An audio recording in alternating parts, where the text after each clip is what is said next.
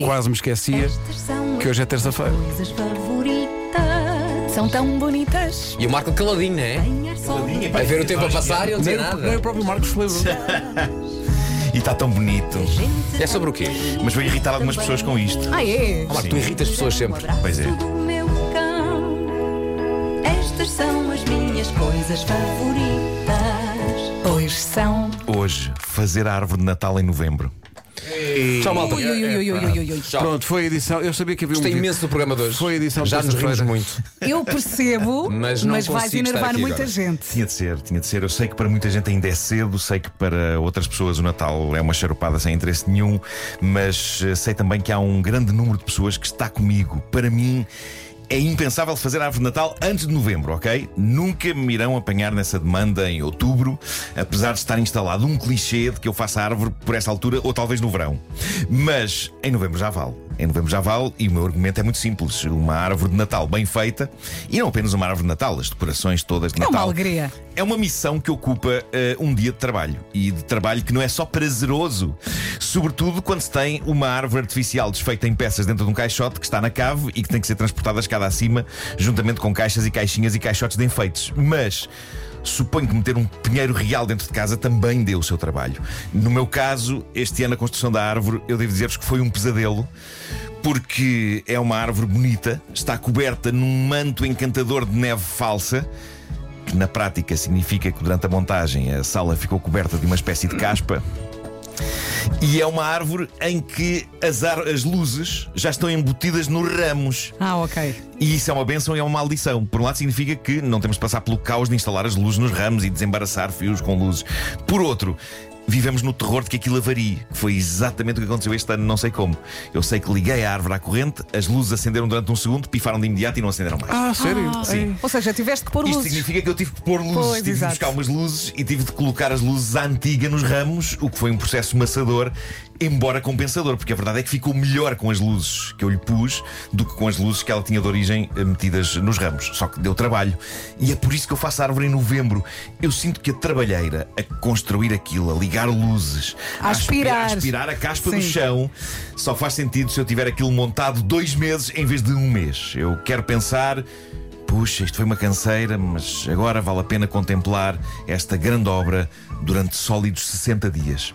Uma vez resolvida a questão de juntar as peças todas da árvore e da instalação luminosa, o resto é uma das experiências mais zen que uma pessoa pode ter, que é a colocação dos enfeites nos ramos, o cuidado para não ter duas peças demasiado parecidas perto uma da outra. Isso para ti é zen? Há uma... É zen, é absolutamente zen. Ah, há Ao uma- contrário.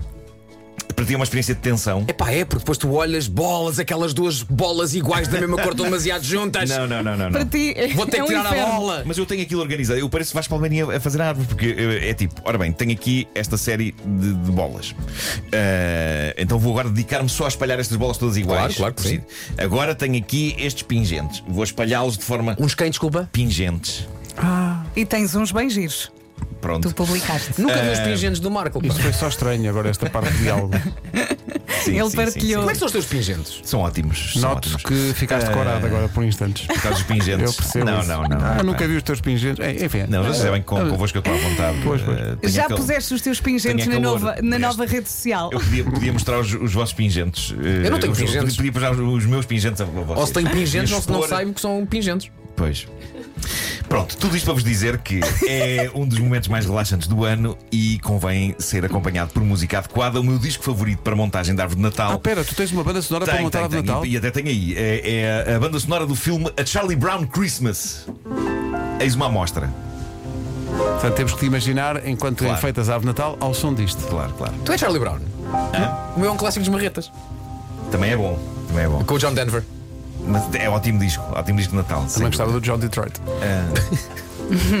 Mas isto é ótimo. pouco estúpido. Olha, e quando montas a árvore, estás de pijama? Uh, Pijama de não, Natal? Não necessariamente. Ah, não mas faz necessariamente, sentido. Há- há mas- quem faça mas, isso, sim, eh, sim. Às vezes sim, outras vezes É não. muito confortável. Eh, fazer árvore de Natal é um ritual muito consistente desde a infância. Não houve um ano da minha vida em que eu não investisse cuidado e carinho nesta demanda.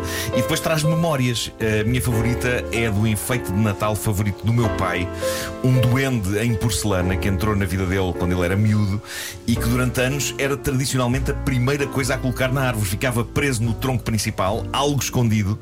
E lembro-me lembro-me do meu pai dizer que desde miúdo tinha grandes conversas com ele. Desabafos, listas de presentes. Era, era com aquele duende de porcelana pelo qual os anos não pareciam passar.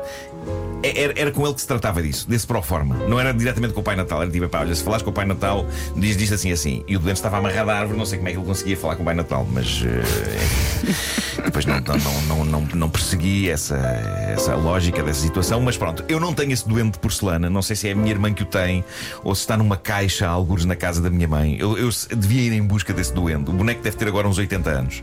Ao mesmo tempo, tenho receio de o partir. Se calhar ele está bem na reforma.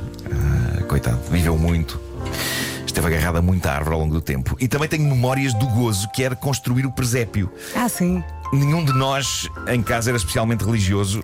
Na minha família, exceto as, as avós, mas ainda assim era épico, era criar ali um pequeno mundo debaixo da árvore, mundo ao qual eu juntava depois o meu mundo, ou seja, juntamente com as figuras de porcelana, mostrando a Sagrada Família, pastores, reis magos, gado, eu metia as trunfos, não é? Ou os smurfs.